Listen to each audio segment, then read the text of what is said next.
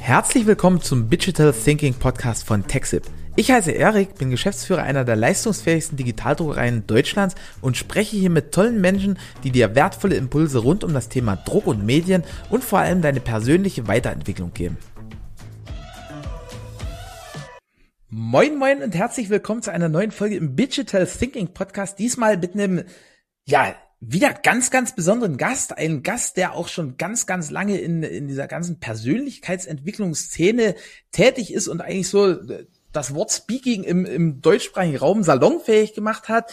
Äh, er ist eigentlich ein Urgestein der Speaker-Szene mit über 3000 Vorträgen vor rund zwei Millionen Menschen, also schon ein Großteil von Deutschland erreicht, wenn man es jetzt mal einwohnertechnisch sieht, äh, in über 3000 Unternehmen und in über 30 Ländern präsent gewesen in der Zeit, hat 60 Bücher geschrieben, die auch mittlerweile in 21 Sprachen übersetzt worden sind. 1000 Presseveröffentlichungen in verschiedensten Zeitungen und Publikationen. 50 Millionen Umsatz, 50 Millionen, also das ist, glaube ich, eine sehr, sehr fette Zahl, gerade in dem Bereich. Äh, 9000 Hotelübernachtungen, also ich weiß gar nicht, ich komme vielleicht in meiner ganzen Zeit auf 200, wenn es viel ist oder so äh, 10 Millionen Flugmeilen Forschung und Lehre an 18 europäischen Universitäten, über 30 erfolgreiche Firmengründungen, also das ist fast äh, die Anzahl an Firmengründungen wie mein, mein Alter sozusagen und äh, anhaltende Beratertätigkeit, immer neue Impulse und Inspirationen für Welt und Wirtschaft. Und äh, der eine oder andere hat es vielleicht schon erraten, es geht heute um Hermann Scherer. Er macht Menschen zu Marken, damit sie das verdienen, was sie wert sind und die Bühnen dieser Welt erobern und den Logenplatz im Kundenkopf. Er hat über 40 Menschen auf die Top 100 Liste der Erfolgstrainer begleitet und mit über 125 die Top 500 Liste erobert und niemand hat in Deutschland mehr Redner und Marken auf die Bühne gebracht als du, lieber Hermann. Herzlich willkommen. Na Erik, eine Ehre, dass ich bei dir sein darf und danke für die salbungsvollen Worte zum Start. ja, gerne und eine Ehre auch, dass ich dich interviewen darf. Aber jetzt mal für den ganz, ganz unwahrscheinlichen Fall, dass dich jemand noch nicht kennen sollte, stell dich vielleicht mal ganz, ganz kurz und knapp vor. Wie, wie bist du denn dahin gekommen, wo du heute bist? Na, erstmal kennen mich noch ganz viele nicht, weil wenn man deine Zahlen mit der Bevölkerungszahl hochrechnet auf einen deutschsprachigen Raum, dann sind das zwei Prozent von 100 Millionen. Also kennen mich 98 Prozent noch nicht. Das ist immer schon ganz fein. Du, ich bin deswegen dahin gekommen, weil ich mal, das ist eine Geschichte, die relativ bekannt ist. Ich hatte mal fünf Millionen Schulden die habe ich durch die Erbschaft meines Vaters übernommen. Äh, und dann habe ich mir die Frage gestellt, wie kriegst du fünf Millionen abbezahlt? Und so bin ich dann tatsächlich Redner geworden in einer Zeit, in der es das zwar noch kaum gab, aber wo ich mir die Frage gestellt habe, wie kann man eben relativ schnell ohne Hintergrundwissen und ohne eine Firma zu gründen oder, oder eine investitionsreiche Firma zu gründen. Ähm, oh, guck mal, mein Wecker geht los, aber das macht nichts. Äh, das ist wahrscheinlich genau im richtigen Moment eine Firma zu gründen, um eben damit äh, dann dennoch das Geld zu verdienen, ohne Geld auszugeben. So bin ich Speaker geworden. Sorry, das war mein Wecker, weil ich habe mir extra den Wecker gestellt, damit ich dich logischerweise auch erwische. Und das war schon die Wiederholung. Das war die Schlummertaste, die wir vor lauter Technik vorher vergessen haben. Ja. Perfekt. Also ich glaube, du gehst da auch in deinem, in deinem neuen Buch, das heißt Sichtbarkeit, beziehungsweise du hast in der Zwischenzeit jetzt noch ein neues äh, rausgebracht, aber da gehst du, glaube ich, auch drauf, drauf ein. Da gibt's ein Ka Kapitel, das heißt Leningrad, wo es eben gerade um so Schicksalsstellen geht und dass halt jede große Stadt irgendwie eine Historie hat, dass jeder Mensch da eine Historie mitbringt. Ähm, du warst ja gezwungenermaßen gezwungen, Geld clever zu verdienen Inwieweit hatten das deine Entwicklung gefördert? Naja, du, also erstmal, ich glaube, wir sind ja bis auf wahrscheinlich ein Promille der Menschheit sind wir ja alle gezwungen, Geld zu verdienen. Äh, die, die Frage ist eben nur, wie viel. Ähm, die meisten haben ja einen relativ geringen Geldanspruch, will heißen, die wollen halt überleben. Aber was ich für großartig finde und gleichzeitig für hochgefährlich finde, ähm, dadurch, dass ich ja fünf Millionen verdienen musste, hatte ich einen anderen Anspruch äh, den ich übrigens jedem wünsche, weil ich kriege Menschen mit, die, die stecken schon den Kopf in den Sand mit 5.000 Euro Schulden oder mit 10.000 Euro Schulden, was ich übrigens einerseits durchaus würdigen will, ja. Auf der anderen Seite denke ich mir, du wegen 10.000 Euro, da mache ich mir doch keinen Kopf. Da stelle ich mich jeden Samstag vor ein Ikea, helfe den Menschen beim Zusammenschnüren und Einpacken und habe die 10.000 Euro Samstagnachmittag äh, vorm, vorm Abendessen schon wieder im Sack. Ähm, aber Geld ist ein Riesenthema und das Buch Sichtbarkeit habe ich deswegen geschrieben, weil wir Sichtbarkeitsprobleme haben. Wir, die Produkte werden immer gleicher, die Dienstleistungen werden immer gleicher. Die Menschen sind nicht so kreativ wie du, Erik, was ich zweifelsohne von dir mehrfach hab hören dürfen. Ähm, und und dann wird es eben schwierig, weil eben nicht mehr die Qualität allein zählt, sondern die Sichtbarkeit. Für mich ist Sichtbarkeit die Währung unserer Zeit. Andererseits gesagt, was nützt es, gut zu sein, wenn keiner es weiß? Was nützt es, besser zu sein, wenn sich andere besser verkaufen? Wir haben die meisten haben kein Qualitätsproblem. Sie haben ein Zweifelproblem im Hirn, weil sie nicht an sich selber glauben. Äh, und sie machen das, was sie können, nicht sichtbar. Und dadurch werden sie nicht gekauft. Dadurch verdienen sie zumindest nicht das Geld, das sie verdienen könnten. Und dann kommen Menschen zu mehr. Krass. Ähm, ich meine, du bist ja, die, die Flugmeilen belegen das, du bist da ja in der Vergangenheit sehr viel rumgekommen oder auch immer noch sehr, sehr viel unterwegs, nimmst da verschiedenste Eindrücke auf. Ist das so ein Stück weit ein deutsches Problem, dass wir stellenweise mehr Probleme als Lösungen sehen? Ja, es ist ein deutsches Problem, glaube ich, dass wir, äh, dass wir so ein bisschen die, diese deutsche Ingenieursdenke haben. Ingenieur also eigentlich ist ja, und das ist ja rein, rein faktisch vollkommen richtig, ein Produkt ist ja nie marktreif, weil du es immer noch verbessern könntest. Immer. Ja, also ich habe noch nichts gesehen, was, was perfekt ist. Es ist ja auch, es gibt jetzt iPhone bald 14, also gab es ja 13 schlechte davor. Ja. Also so hart. ähm, und, und wahrscheinlich bei iPhone 30 gab es eben 29 schlechte. Also verbessern kannst du immer etwas. Aber dennoch gilt es, dieses Time to Market zu haben, es halt dennoch mal, mal zu tun und zu machen. Also das ist ein deutsches Problem. Aber ich glaube, es ist ein, ein grundsätzlich menschliches Problem, äh, dass wir uns nicht, also da, dass wir uns nicht zeigen wollen, können, dürfen, sollen, glauben, hoffen und so weiter. Also Schau mal, die meisten Menschen, das erlebe ich immer wieder, äh, das liegt vielleicht an der Erziehung, liegt an den Eltern, liegt an, an wem auch immer, glauben nicht gut genug zu sein. Und, und da sind wir genau wieder bei dem gleichen Punkt wie bei der Ingenieurskunst. Natürlich sind wir nicht gut genug, weil wir eben nicht perfekt sind und weil wir never, ever, ever perfekt werden wollen würden. Spiritueller Ausflug, bitte nicht zuhören. Hätte uns Gott äh, perfekt haben wollen, hätte er uns perfekt erschaffen, Klammer zu. Aber sind wir ja auch nicht geworden. Also, aber die Menschen glauben, dass sie eben noch nichts tun dürfen, weil die Perfektion nicht erreicht ist. Und der Fakt ist doch ganz hart gesagt, dass die meisten Menschen sterben werden, bevor sie perfekt sind. Äh, insofern macht es Sinn, vorher unperfekt zu starten. Aber wie kommt denn das bei dir, dass, dass du da anders bist? Also äh, ist ja egal, wenn man fragt, du, du kommst immer mit, mit Kreativität und Cleverness und so ein Stück weit anderem Denken, bringt man dich, glaube ich, so in, in einen Topf. Wo, wo kommt bei dir der Mut her, sozusagen sich, sich da zu trauen, halt auch mal eine unkonventionelle Problemlösung anzugehen?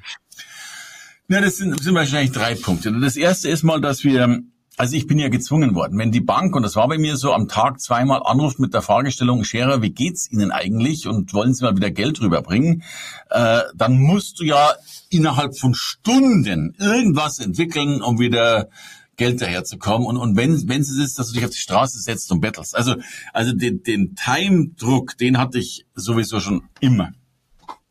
Und wenn du den aber hast, glaube ich, beginnst du einen anderen Blickwinkel aufzusetzen. Und, und ein großer Blickwinkel lautet bei mir, ähm, es gibt volks- und betriebswirtschaftlich gesehen keine Probleme. Was damit gemeint ist, äh, ein Problem ist in meinen Augen immer äh, in Wirklichkeit ein neues Produkt, eine neue Dienstleistung, eine neue Firma oder was auch immer. Weil Wirtschaft existiert ja aus einem einzigen Grund, nämlich Probleme zu lösen. Ja? Und wenn du jetzt Deutschland ja. anschaust, die Welt anschaust, wir sind ja voll mit Problemen. Also du brauchst ja bloß über die Straße gehen und findest eine Million Dinge, wo du eigentlich sagst, Mensch, ist nicht ganz optimal, was auch immer es ist. Und das wäre fast immer eine Firma, die man gründen könnte. Oh, oh, by the way, es gibt ja sogar Firmen, die erfinden Probleme, die wir vorher gar nicht hatten, äh, um sie danach zu lösen.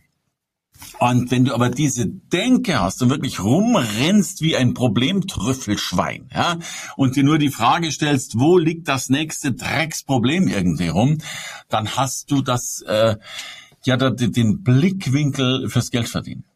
Äh, deswegen gibt es da so viele Startups, weil Startups, glaube ich, so denken. Sie finden ein Problem im Leben und tatsächlich äh, lösen sie es. So. Und und der dritte Punkt ist sicherlich die Kreativität, ist dann einfach irgendwann mal zu tun. Aber weißt du, ich meine, irgendwas musst du ja immer machen und ich finde es halt auch langweilig, nichts zu tun und ähm, ich, ich mag das, aus, aus Ideen Geld machen. Das ist ja, wir sind ja in der Goldgräberzeit. Es war ja noch nie so leicht, Geld zu verdienen, wie es zurzeit der Fall ist mit Social Media und Co. Du kannst dich heute ja als Riesenfirma darstellen, obwohl du zu Hause in deinem äh, Kapuff-Wohnzimmer drin hockst und so weiter, kannst paar Anzeigen auf Facebook schalten und bist schon halbwegs der Größte. Also ähm, wer jetzt die Zeit verpennt, und das tun ja immer noch so viele, und da kann ich mich wieder darüber aufregen, dass sie es tun, ähm, der, äh, der, der, der tut mir wahnsinnig leid, weil, weil es ein Drama ist. Die, die, äh, die Zeiten werden, vielleicht werden sie sogar noch besser, aber es ist schon relativ gut, finde ich. Stark. Also was da nochmal ganz klar rauskommt, ist glaube ich so, dass die Zeiten immer besser werden und da gibt's ja auch die, die sagen, hey, früher war alles besser, was ja statistisch erwiesen völliger Quatsch ist, haben wir heute erst drüber debattiert, hier auch in der Firma. Und äh, was ich aber bei dir raushöre, du hast ja da so ein, so ein ganz eigenes Mindset in Richtung Probleme. Also du, du rennst denn ja sozusagen mit offenen Armen entgegen, um die dann zu lösen. Wie, wie hast du dir das kultiviert? Naja, und ich darf es noch härter sagen, und ich renne ihnen sogar noch entgegen. Ja, also, oder, oder nicht nur entgegen, ja. ich, ich, ich renne ihnen hinterher. Ja. Naja, weil ein, ein Problem, also, der, ein Problem ist in meinen Augen die einzige Art, eine Chance zu haben. Darum heißt es ja auch Problem und nicht Antiblem. Ne? Es ist ja eben für uns gedacht. Ähm, aber naja, guck mal, ich, ich nehme mal ein total blödes Beispiel, also ein total verrücktes Beispiel. Ich habe jetzt wirklich 30 Firmen gegründet, aber ich nehme jetzt mal die verrückteste. Ich hatte mal eine Firma für ophthalmologische Medizinprodukte. Das muss man erstmal erklären. Das sind Linsen fürs Auge, aber jetzt wird's ganz pervers. Das sind nicht Linsen, die aufs Auge draufkommen, sondern die werden in das Auge hineingeschossen. Ja, also Auge auf. Ach, ich, ich, kann es medizinisch noch nicht mal erklären. Wird halt die Linse reingeschossen und dann hast du halt die Linse drin. So. Ich habe davon auch nicht die geringste Ahnung, wie sowas funktioniert und, und mich ekelt es auch. Ja, also ich kann mir das gar nicht vorstellen, dass Augen aufgeschnitten werden und da Linse ab, wie Teufel. Ja, ähm, also ich, ich habe ja so, vor sowas Angst. Aber ich habe festgestellt, dass eben alle Augenmenschen nicht verkaufen konnten. Sie waren dann auf einer Messe und gesagt, du wollen Linse haben. So und äh, ich hatte da ein paar Bezugspunkte und habe dann eben auf der Messe einen Kaffeeautomat aufgestellt, Kaffee mit Himbeersirup. Jetzt können wir auch noch lang drüber reden, ob Kaffee mit Himbeersirup gut oder schlecht schmeckt. Aber ich war auf dieser Messe der Gesprächspunkt Nummer eins nach dem Motto, guck mal, der Idiot hat Kaffee mit Himbeersirup. So. Und dann ging der Streit darüber los, ob sowas nun schmeckt oder nicht schmeckt. Aber kurzum, die ganze ophthalmologische Branche Europas war bei mir am Stand gesessen und hat Kaffee mit Himbeersirup gesoffen. So, und wenn die dann schon mal da sitzen, dann verkaufst du ihnen halt auch mal ein paar Linsen. So, und so bin ich nur Linsenhändler gewesen, also kein, äh, wie gesagt, kein, kein Fachmann, ähm, aber aus dieser Firma, die ist dann von einem europäischen Marktführer aufgekauft worden, bla bla bla. Ich will aber damit nur sagen, das sind ja klitzekleine Dinge. Du musst ja manchmal, du musst ja mal nur eine Idee haben. Und Erik, ich meine, schau dich doch mal an. Du, du, hast so viele geile Ideen, was ich ja immer wieder mitkriege, wo ihr, wo ihr wirklich cool drauf seid. Ja, und, und zack, bist du on the next step. Und, und, und das ist ja das, wo die meisten Menschen, ja, kann, und weißt du, kann ich doch nicht machen, bin und, und, und, und, und was, was wir uns da im Hirn immer kaputt machen, was wir alles anscheinend nicht tun dürfen, ja. Also ich meine, es gibt ja paar Gesetze in Deutschland, aber ich habe das Gefühl, äh, die meisten meisten Menschen haben auch so diesen Mindfuck, äh, wo sie nochmal 300 Gesetze zusätzlich installieren, was sie alles nicht tun dürfen. Ja, und am Schluss glauben sie eben, dass sie nichts tun dürfen und glauben noch nicht mal, dass man kreativ sein kann. Und letzter Satz dazu. Das Schöne ist ja, du musst ja gar keine Entscheidung treffen. Weil so viele sagen da zu mir, äh, vielleicht kauft es der Kunde nicht, vielleicht will er es gar nicht haben, vielleicht ist es ihm zu teuer. Sag ich, das sind doch alles nicht deine Probleme. Ja? Äh, stell dich doch mit diesem Drecks Himbeersirup, jetzt bitte als Metapher, mit diesem Drecks Himbeersirup auf die Messe. Es kann jeder frei entscheiden, ob er kauft, ob er nicht kauft, ob er viel zahlt, ob er wenig zahlt. Jeder ist frei. Aber ich fange doch nicht an, mir schon die Beschränkungen zu machen. Wenn die Kunden dann sagen, du bist ein Idiot, zu teuer, zu schlecht, zu, alles gut, aber ich darf es doch nicht tun. Stark. Also die, die Botschaft, wenn ich das jetzt nochmal versuche, so rauszuziehen, ist, dass, dass wir uns eigentlich viel zu viel Gedanken selber machen, was denn unser Kunde oder potenzieller Abnehmer oder der Markt oder die Gesellschaft von uns denken können, anstatt einfach rauszugehen und zu gucken, was passiert. Ja, ne, nimm mal eine blöde Metapher. Also es ist ja zum Beispiel, äh, also wenn wir übers Flirten reden, ja, äh, äh, zwei Männer, die über das Flirten reden, du mit großen Chancen, ich mit kleinen Chancen. So, aber was wir ja immer haben, ist doch letztlich schon mal im Kopf, habe ich eine Chance oder habe ich keine Chance? Und das darfst du, auch wenn ich es gerade scherzhaft gesagt habe, eigentlich gar nicht haben, weil äh, ob du eine Chance hast, bestimmst doch gar nicht du selbst, sondern eben die angesprochene Dame deines Herzens. Ja? Äh, deswegen würde ich einfach mal alle ansprechen. Nein sagen ist deren Job. Mein Job ist, zumindest im Flirten, sie anzusprechen. Und du kennst ja, ich weiß ja, es gibt ja wirklich eine Studie drüber, so, jetzt wird's ein bisschen blöd. Ich, ich, ich will das sehr wertschätzend und sehr weiblich respektierend drüberbringen. Ich hoffe, ich kriege das hin. Ich habe immer so eine so blöde Wortwahl manchmal. Aber man hat tatsächlich mal Frauen eben in, klassifiziert zwischen Einser und Zehner. Ne? Und die Nummer Zehn war halt so die ganz tolle und so weiter. Und dann hat man wirklich festgestellt, dass die Frauen, die von Männern als Nummer Zehn äh, kategorisiert wurden, am wenigsten angesprochen wurden. Nicht, weil die äh, jetzt schlechte Frauen gewesen wären, sondern weil sich keiner getraut hat. Weil alle gesagt haben, oh, die sieht aber so toll aus und die ist so hübsch und die ist so, was ich intelligent, mitreißend, irgendetwas, ähm, die will mich sowieso nicht haben. Und weil Männer diesen Schluss gezogen haben, äh, die Zehn nicht anzusprechen, wurde die Zehn auch fast nie angesprochen. Und wahrscheinlich hätte sich die Zehn viel mehr darüber gefreut, wenn sie dann auch mal von jemand angesprochen worden wäre. Und das Gleiche, finde ich, kann man auf die Wirtschaft übertragen wenn du ein geiles Ziel hast, nennen wir das mal ein Zehner-Ziel, dann sprechen die meisten eine Fünf an. Ja, ich will es ja nicht übertreiben und wer weiß, ob das klappt und so weiter. Und es gibt ja diesen schönen Spruch, jeder sucht die goldene Mitte und die ist dummerweise auch immer verstopft, weil sie da alle drin sind, in der goldenen Mitte. Aber es ist eben keiner, was ich beim Einser unten, äh, das ist ja vielleicht ein spezielles Discount-Modell, und vor allen Dingen ist niemand beim Zehner oben. Und deswegen ist der Zehner viel, viel spannender anzusprechen und auch häufig leichter zu erobern als was anderes. Äh, Beispiel dazu, ich, hab, ich war damals der erste Deutsche, der Bill Clinton, den Präsidenten der USA nach Deutschland geholt hat. Jetzt bei Barack Obama durfte ich auch ein bisschen mithelfen.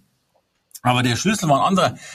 Ich habe gleichzeitig zu Bill Clinton irgendeinen Regionalpolitiker auch zu irgendwas hätte besorgen müssen.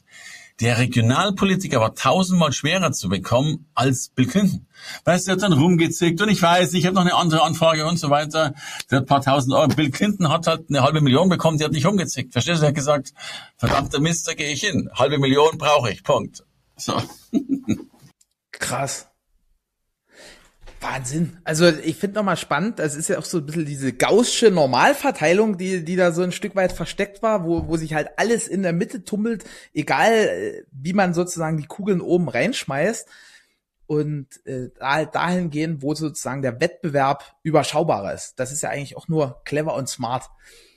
Nochmal zurück zu diesem spannenden Thema Sichtbarkeit. Das ist ja was, was wir gemeinsam haben. Also wir bringen ja auch unsere Kunden in die Sichtbarkeit, ja, nur halt eben äh, durch Druckprodukte. Ähm, du sagst, Sichtbarkeit ist die, die Währung des 21. Jahrhunderts. Wie, also das ist ja eine ganz, ganz große Aussage.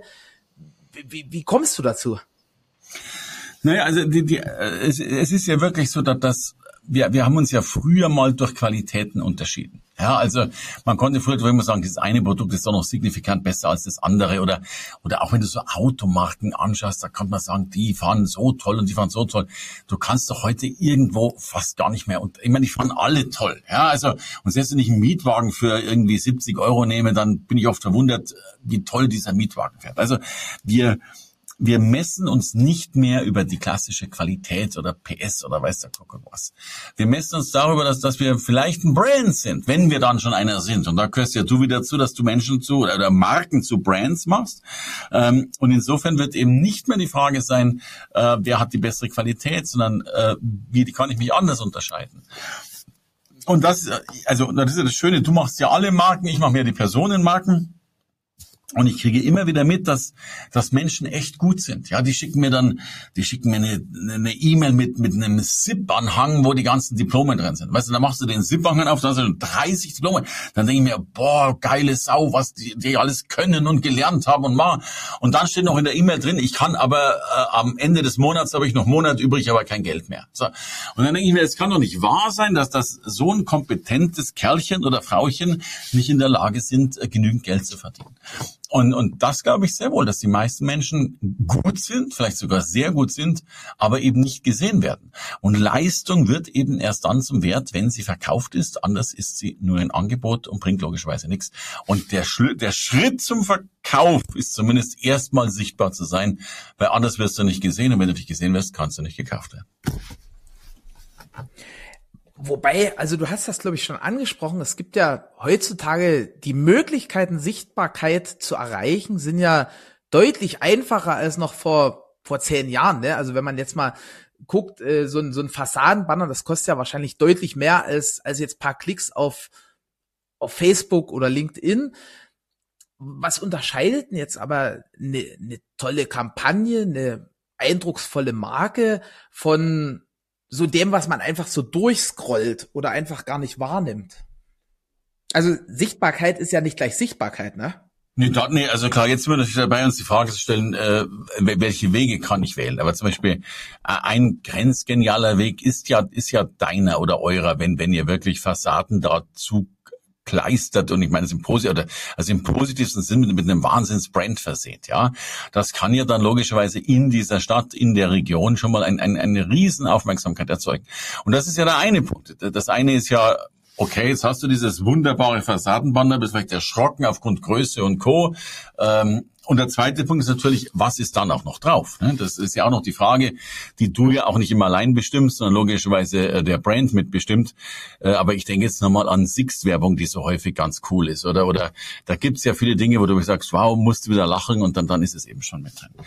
Also da, das halte ich für, für ein ganz, ganz großartiger äh, Wert. Und aber der Grundwert ist schon auch wieder die Auffälligkeit in der Sichtbarkeit. Die kann auch manchmal verrückt sein. Also ich zum Beispiel, ich habe eine neue Facebook-Agentur gehabt vor zwei Jahren. Und, und ich sehe beim dritten Post, dass der einen Rechtschreibfehler drin hat. Ja? Und, und ich fange dann noch an und, und, und schreibe den sofort an. Hast mir alle Tasten im Schrank, Rechtschreibfehler, du Top-Agentur, äh, ein Fehler heißt bei mir Kündigung, geht gar nicht. Ja? Und dann sagt er, Moment mal, das ist meine Strategie. Ich habe bei allen Posts Rechtschreibfehlern drin, weil dadurch gibt schon die 30 Lehrer, die meckern und du hast eine Diskussion angefangen. Äh, und da hat man das sogar aufzeigen können, dass der immer wieder Rechtschreibfehler bewusst eingebaut hat. Äh, äh, ist sogar in seinem Kurs formuliert drin. Hat mich immer noch der Schlag getroffen, aber ich habe es irgendwo verstanden. Jo, also dann muss halt mal ein Rechtschreibfehler drin haben, dass ein Lehrer was anfangen kann. Äh, und das, das merken wir ja, dass, ähm, dass wir Menschen ja immer weniger äh, aufmerksam sind und darum braucht man natürlich auch immer mehr Reize, sei das ein Rechtschreibfehler oder sei das eben eines der größten äh, Plakate oder Ge Gebäudeeinhüllungen, die es logischerweise gibt. Und damit bist du natürlich es kann ja, und das ist ja das Schöne auch bei dir, es kann ja ein einziger Impuls sein, der äh, den Brand sofort äh, im, im Kopf verankert. Und, und da sind wir wieder dabei. Was willst du fahren? Willst du den Audi fahren, den BMW fahren, den Mercedes fahren? Das sind alles tolle Autos. Es ist der Brand und nicht mehr die PS, die eine Rolle spielt. Toll. Also hundertprozentige Zustimmung. Auch bei Sichtbarkeit geht's ja wieder ein Stück weit um die Kreativität, um aus der Sichtbarkeit sozusagen ein Stück weit rauszustechen. Jetzt hast du, ne, das ist äh, eine Frage, die geht jetzt ein bisschen von, von dem Hauptthema Sichtbarkeit und Kreativität ab, aber jetzt hast du eine sehr spirituelle Frau, ich glaube, bist auch selber sehr, sehr spirituell geworden in den letzten Jahren oder hast das für dich ja. entdeckt. Ähm, inwieweit geht denn das zusammen? Also ist das einfacher, sozusagen wie so eine Art kreative Quelle anzuzapfen, wenn man sich so ein Stück weit öffnet? Oder sagst du, das hat eigentlich miteinander gar nichts zu tun? Jetzt muss ich mal, jetzt muss ich mal ausziehen hier. Jetzt, jetzt wird's heiß hier beim Gespräch. Naja, also ich, glaube, objektiv hat's im ersten Sinn erstmal nichts miteinander zu tun. Wir sind halt äh, zwei Menschen, die so sind, wie sie sind. Äh, aber natürlich habe ich eine Frau, die so jetzt muss ich kurz total verrückt durchdrehen, die halt hellsichtig ist, die hellfühlig ist, die, die mit bloßen Händen operieren kann und das nicht nur so ein bisschen, sondern so richtig. Also für mich zumindest in Europa ein Wunder. Ich weiß, sowas gibt's auf den Philippinen, sowas gibt's in Südamerika. Aber ich habe sowas in Europa noch nie erlebt, was sie da tut oder was sie da vor allen Dingen kann. Äh, und hat mir insofern durchaus die Tür zum Himmel geöffnet. Also ich, ich, ich weiß heute, dass es etwas gibt zwischen Himmel und Erde, was wir noch nicht kennen. Wie wir das nennen wollen, darf ich, äh, überlasse ich jedem selbst. Und natürlich glaube ich schon, dass wir ich habe selbst auch ein paar besondere Dinge erleben dürfen. Irgendwie habe ich schon das Gefühl, dass wir geführt werden. Äh, und gleichzeitig habe ich auch die große Sorge, dass wir uns manchmal ziemlich dagegen auflehnen und uns nicht führen lassen. Übrigens ich selbst auch. So. Und ich bin da noch ganz am Anfang meiner Entdeckungsreise. Da bin ich noch ein ganz, ganz äh, unerfahrener Laie, aber finde diese Reise und dieses Lernen äh, sehr, sehr großartig und bin aber überzeugt davon, dass es mehr gibt als das, was wir so kennen. Wie, wie sieht das aus, wenn ich fragen darf? Also meditierst du regelmäßig oder oder wie kann ich mir das vorstellen? Nee, also ich mache erstmal gar nichts, äh, weil ich ja ein ganz normaler Mensch, also die, die anderen Menschen sind auch normal, aber nein, ich meditiere nicht. Das äh, Meditieren ist schon ist für mich schon hat was mit Stille zu tun, da bin ich schon durch. Ja, also äh, meditieren mache ich einmal im Jahr Ostern, um meiner Frau zu gefallen und dann auch nur drei Minuten, um danach Tschüss zu sagen. Nee, äh, ich, äh, ich, äh, nein, ich bin ich bin ganz normal. Meine Frau ist es nicht. Oder umgedreht. Das kann man natürlich sehen, wie man es will. Ähm, Nee, also ich, ich glaube, ich mache nichts Spezielles, aber, aber ich krieg halt tatsächlich mit, dass sie viel Spezielles macht, dass, dass sie heilt, dass sie Unheilbare dann dort, das darf, nee, darf man, muss ich zurücknehmen, darf man ja im deutschen Gesetzessystem nicht sagen, also dass sie, dass sie manche Wunder bewirkt. Und allein dadurch, dass ich das mitbekomme, ähm, finde ich das halt sehr spannend und weiß halt jetzt auch, dass das funktioniert. Ähm, das hat in meinem Leben nur die Veränderung gebracht, dass ich eben weiß, dass es da mehr gibt, äh, als ich vorher gedacht habe. Ich bin ja eigentlich einer, der mit 14 14. Also ich komme aus Bayern und in Bayern darfst du mit 14 Jahren aus der Kirche austreten und an meinem 14. Geburtstag war ich, äh, ich habe es beim Standesamt gemacht, im Standesamt gestanden und hab, bin aus der Kirche ausgetreten. Äh, ich bin immer noch draußen. Ähm, aber rein mental könnte ich heute wieder eher drin sein als äh, damals. Ähm, ich habe einfach nur lernen dürfen, dass es Wunder gibt und dass wir die akzeptieren dürfen. Toll. Wie, wie ist denn das? Äh, angenommen, es würde jetzt ein Wunder geschehen und du, du würdest sozusagen für drei Jahre auf einer einsamen Insel landen. Deine Frau darfst du mitbringen, deine Family, aber du hättest halt keinen Computer, kein nichts. Okay, Nahrung ist auch da. Und du dürftest dir noch drei Bücher aussuchen, die du mitnimmst. Also sozusagen deine, deine absoluten Lieblingsbücher. Was, was würdest du da in deinen Wunsch integrieren für Bücher? Also erstens würde ich trotz Familie, wenn ich drei Jahre ohne Laptop sein müsste, garantiert in der dritten Woche Suizid machen, auch mit Familie, um das mal zu sagen. Insofern brauche ich ja noch fast keine Bücher mehr. Ähm, aber okay, Hermann, vielleicht noch als Ergänzung, die, die Firma läuft weiter ohne Laptop und deine E-Mails werden alle zu deiner Zufriedenheit beantwortet. Nee, meine Firma ist ja vollkommen egal. Also was ist egal, aber das ist gar nicht der Punkt. Aber ich bin Workaholic. Ja, also ich kann nicht, also, pass auf, ich, ich war mal mit, mit einer, schon Jahrzehnte her, mit meiner damaligen Lebenspartnerin irgendwie, wir haben so eine Weltreise gemacht und sind das irgendwo, ich weiß noch nicht mal mehr wo, in, in Fidschi oder sonst wo gelandet. So. Und es war halt so eine Insel, wie man sich vorstellt. Weißt du, Flughafen, äh, Bäumchen und nichts mehr. So. Und nichts mehr. Nichts mehr. So. Und ich habe am ersten Tag gesagt, wann geht der nächste Flieger? So. Und dann habe ich gesagt, hier bleib, hier bleib ich nicht. Ja, also morgen go, go back, go next, go irgendwo hin, aber morgen fliegen wir weiter. So. Dann haben wir einen Flugplan geguckt, nächster Flieger in einer Woche. Ja, äh, eine Woche auf dieser Insel, das ist suizidal gewesen. Habe ich dann ausgehalten, aber auch nur, weil wir den Hotelportier bestochen haben und ich dann einen Internetanschluss gelegt bekommen habe. Ähm, also Punkt. Ich arbeite gern, nicht wegen meiner Firma, sondern ich arbeite gern. Ich liebe meine Arbeit. Äh, ich finde Schöpferkraft was so Herrliches, so Geiles. Ich möchte die nicht verschwendet wissen. Und ich, ich liebe meine Familie und kann auch mit denen Sandburgen bauen, aber nicht drei Jahre lang. Das würde ich nicht schaffen. So, also, aber die Frage hat ja eigentlich auf drei Bücher abgezielt. So, äh, eine blöde Antwort kann ich dir gar nicht sagen, weil ich würde meine Lieblingsbücher nicht mitnehmen. Die kenne ich ja schon. Also weiß ich gar nicht, was ich mitnehmen würde. Aber da ich vermute, dass die Frage auf die Lieblingsbücher abgezeigt hat, äh, sage ich dir jetzt meine Lieblingsbücher oder meine Lieblingsautoren und die liebe ich übrigens tatsächlich sehr. Das eine ist, den kennen viele, das ist äh, Yuval Harari, ein äh, Professor aus Israel, der eigentlich äh, Militärgeschichte lehrt, äh, aber drei Weltbestseller geschrieben hat, äh, die sehr klug sind, wenn auch die Brücken manchmal, wenn man sehr genau nachliest oder nachhört, ich bin ein, ein Buchhörer, ähm, durchaus mal äh, paar, paar Fragezeichen aufwirft. Aber große Leseempfehlung all seiner Bücher. Der zweite Autor in Deutschland nicht ganz so bekannt, New York Times, mehrfach Bestseller, Malcolm Gladwell, Äh, einer meiner äh, kennst du auch, Tipping Point und Co. Aber das absolute Lieblingsbuch übrigens in Deutschland ein totaler Flop geworden. Ähm, aber dennoch weltweit ein gutes Buch, David gegen Goliath. In meinen Augen eins der größten. Ähm, ich habe die ganze Auflage aufgekauft, also bitte nicht mehr nicht mehr nachrecherchieren. Ich glaube, es gibt's nirgendwo mehr. Ähm, aber das hat mir so das, also dieses Buch zeigt unter anderem auf, dass eigentlich vollkommen klar war, dass David hat gewinnen müssen. So, aber keine Frage, in unserem äh, Schwarmbewusstsein war logischerweise Goliath, der eigentlich der hätte gewinnen müssen. Und Malcolm versteht es wunderbar aufzuzeigen, dass wir oft so voll, vollkommen falsch denken. Eben uns auch bewusst oder unbewusst in diese Zwergenrolle hineinbegeben. Und ich finde das so geil, weil mir das Ding angezeigt, pass auf, gerade weil du der scheinbare David bist, hast du die Chance gegen Goliath. Also du darfst dich nicht ergeben, sondern eigentlich musst du ihn sofort bezwingen. Und ich, ich gebe zu, ich bin so ein kämpferischer Typ. Ich liebe das dann auch so ganz große Berge einzureißen und irgend so einen Käse zu machen. Ja. Toll. Also Yuval Harari kennt, glaube ich, einige mega spannende Bücher, Malcolm Gladwell und äh, David gegen Goliath. Also das kann ich alles total gut mitgehen. Hast du noch so eine, so eine Geheimempfehlung? Sowas, wo du sagst, hey, das kennt keine Sau, ist aber mega geil? An Büchern oder überhaupt? An, was du möchtest.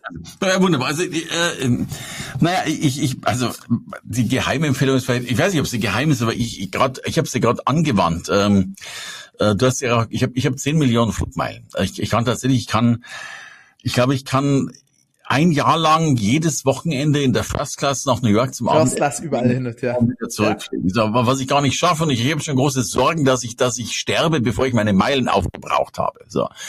Aber der Tipp ist wirklich der, du kannst die Meilen eben auch sammeln, äh, wenn du zum Beispiel äh, Payback-Punkte sammelst, wenn du bei DM einkaufst, wenn du also ganz viel Banales machst und ich fliege jetzt gerade wieder im Sommer mit meiner Familie nach USA ähm, und wir wollen die ganze Familie First Class fliegen. Eigentlich ein Unterfangen, dass das sündhaft teuer ist. Da bist du schnell mit 50, 60.000 Euro dabei.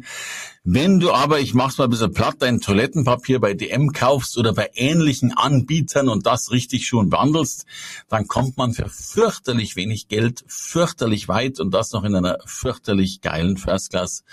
Ähm, das ist so mein Hack, sich da mal ein bisschen schlau zu machen. Ähm, das macht wirklich Sinn. Das heißt, alle Adspends und so Firmenausgaben hast du alles über wahrscheinlich eine Amex oder so und dann konvertierst du sozusagen den Umsatz in Meilen. Ja, also tatsächlich mache ich mache ich längst nicht alles, weil ich eh schon nicht weiß, wo ich wo ich hin soll mit den Meilen und wir haben ja, ich glaube, wir haben ungefähr 20 Kreditkarten im Umlauf, also meine meine war ja fast jeder Mitarbeiter, die haben 37 Mitarbeiter, aber 20 Kreditkarten. Ähm, äh, noch gar nicht so viel, aber ja, äh, selbst, aber einiges und, und selbst dann funktioniert das schon ganz, ganz großartig. Ja, und, und die Ads, die Ads mache ich noch nicht mal, äh, das wäre toll. Ja, dann, aber sind wir gerade am Umstellen, ähm, aber auf eine Lufthansa-Karte übrigens auch sehr sinnvoll, äh, macht große Freude, ja.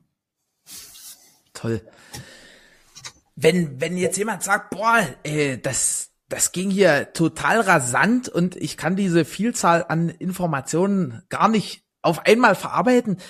Gibt es da irgendwie Wege, wie, wie jemand sozusagen sich noch intensiver, noch, noch detaillierter mit dir beschäftigen kann? Oder was empfiehlst du da so als nächste Schritte? Also ich, ich gebe ja immer so, ich, ich gebe ja manchmal, weil ich es mit den Menschen so ehrlich und aufrichtig und liebevoll meine, gebe ich manchmal richtig boshafte Antworten. Ja? Also wenn jemand nach diesen, äh, keine Ahnung, 35 Minuten, die wir jetzt da rumge, äh, äh, wunderschön rumgequatscht haben, jetzt schon ein Problem hat, das alles richtig aufzunehmen, dann hat er ein ganz anderes Problem, glaube ich. also, insofern, da hätte ich manchmal Sorgen. Aber natürlich, also es gibt eine E-Mail-Adresse von mir, info.hermannscherer.com. Es gibt logischerweise ein Goldprogramm. Das ist das Programm, wo ich Menschen zur Marke mache, wo ich eben von diesen Top 100 mittlerweile 40 begleiten durfte, darauf zu kommen. Äh, und die letzte Empfehlung wäre natürlich, wenn er wirklich sein Brand ganz, ganz groß irgendwo auf Gemäuern, auf Wandflächen, auf Gebäuden drauf haben will, dann sollte er sich an dich wenden.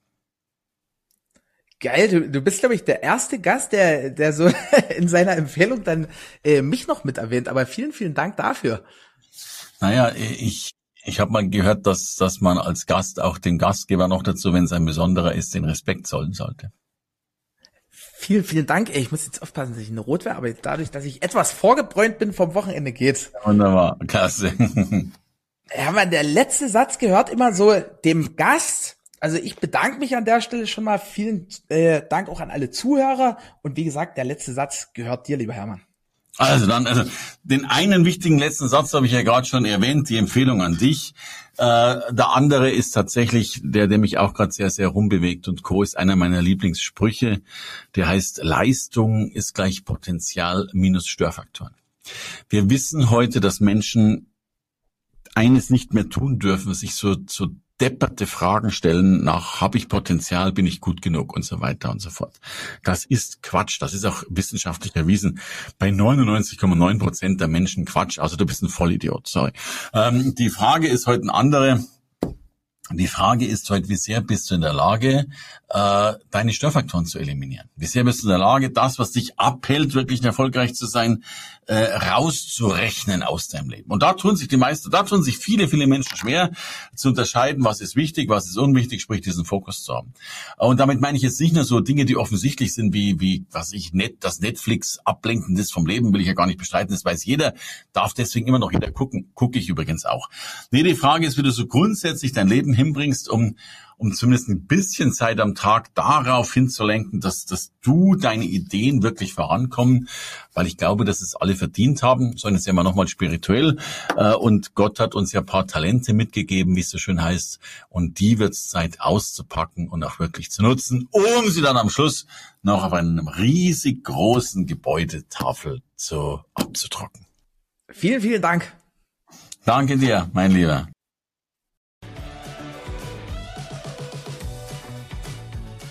Vielen Dank für deine Zeit.